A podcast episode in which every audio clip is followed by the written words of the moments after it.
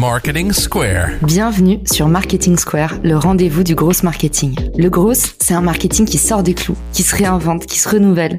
C'est aussi un mindset qui repose sur l'envie de se dépasser, de se détacher de ses opinions une bonne fois pour toutes et d'apprendre en continu. Si tu te reconnais dans cette description, que tu sois débutant ou expert, abonne-toi. Ce podcast va devenir ton meilleur allié. Je suis Caroline Mignot, grosse marketeuse et entrepreneur. Et chaque semaine, je partage sans compter des astuces concrètes, des méthodes actionnables, des idées utiles pour faire grandir ton business et rester à la pointe des nouveautés. Si cet épisode te plaît, tu peux le partager en me taguant ou lui laisser 5 étoiles sur Apple Podcast. Une surprise t'attend. Bonjour à tous. Aujourd'hui, on va parler de co-marketing et on va voir quelles sont les actions qu'il est possible de mener avec une ou plusieurs autres marques partenaires.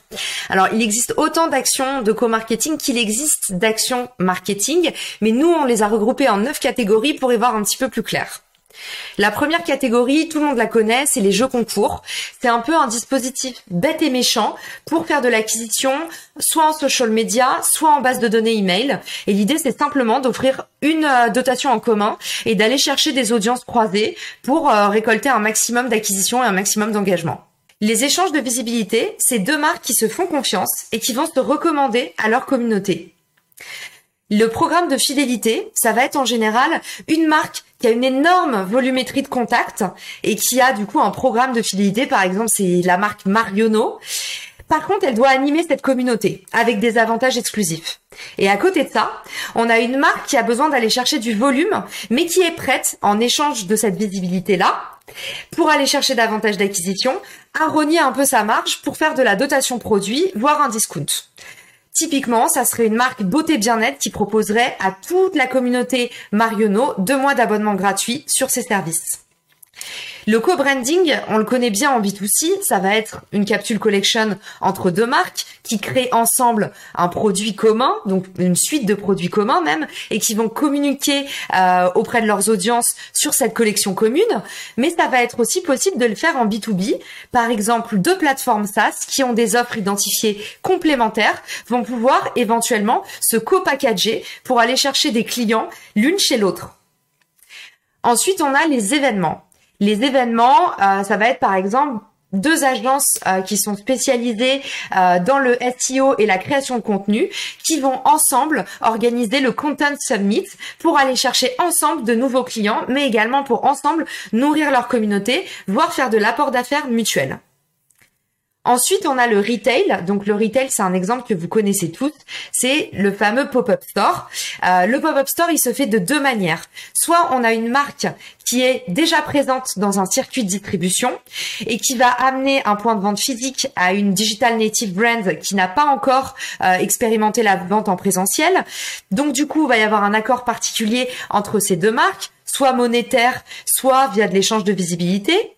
Soit on a deux marques qui sont toutes les deux des DNVB, donc qui sont des marques du web, qui n'ont pas de réseau de distribution physique et qui vont aller ensemble tester justement euh, le modèle de distribution physique à moindre frais et à moindre risque en, euh, en hébergeant un, un je n'y arrive pas, euh, en créant en fait un pop-up store en commun. Ensuite, on a le contenu. Donc le contenu, il s'agit tout simplement de créer un contenu. Donc ça peut être un podcast, ça peut être une vidéo, ça peut être un article. Euh, créer un contenu exclusif en commun entre deux marques. Ou alors, il y a aussi beaucoup d'échanges de contenu. Et typiquement, vous faites un article guest, comme on dit.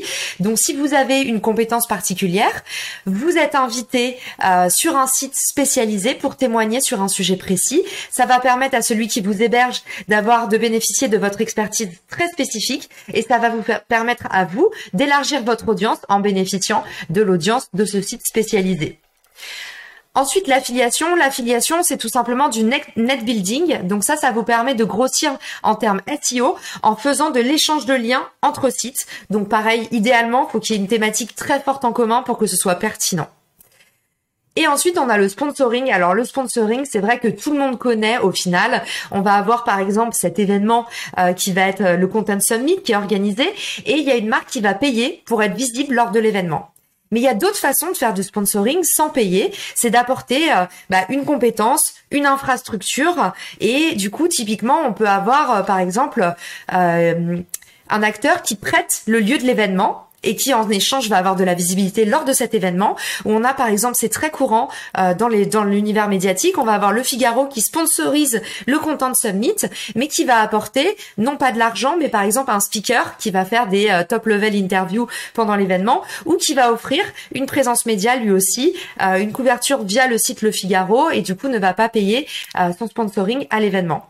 Voilà, il y a encore d'autres façons de faire du co-marketing. C'est pour ça que sur Richmaker, on a mis la section out of the box.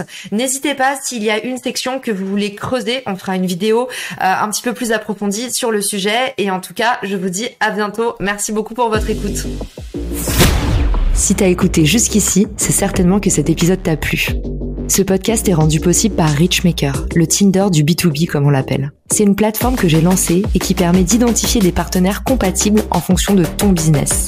En gros, dis-moi quels sont tes objectifs marketing et je te dirai qui va t'aider à les dépasser au sein de ton écosystème. Pourquoi aller chercher ses clients un par un quand on peut placer sa croissance en pilote automatique? Mettre en commun ses ressources, décupler son impact, mutualiser ses coûts. Après 10 ans à travailler en marketing entre New York et Paris, je me suis rendu compte que la pub était devenue un réflexe tristement automatique. Pourquoi est-ce qu'on baserait notre croissance sur des modèles qui nous placent en compétition les uns contre les autres? Et toujours au profit des mêmes acteurs.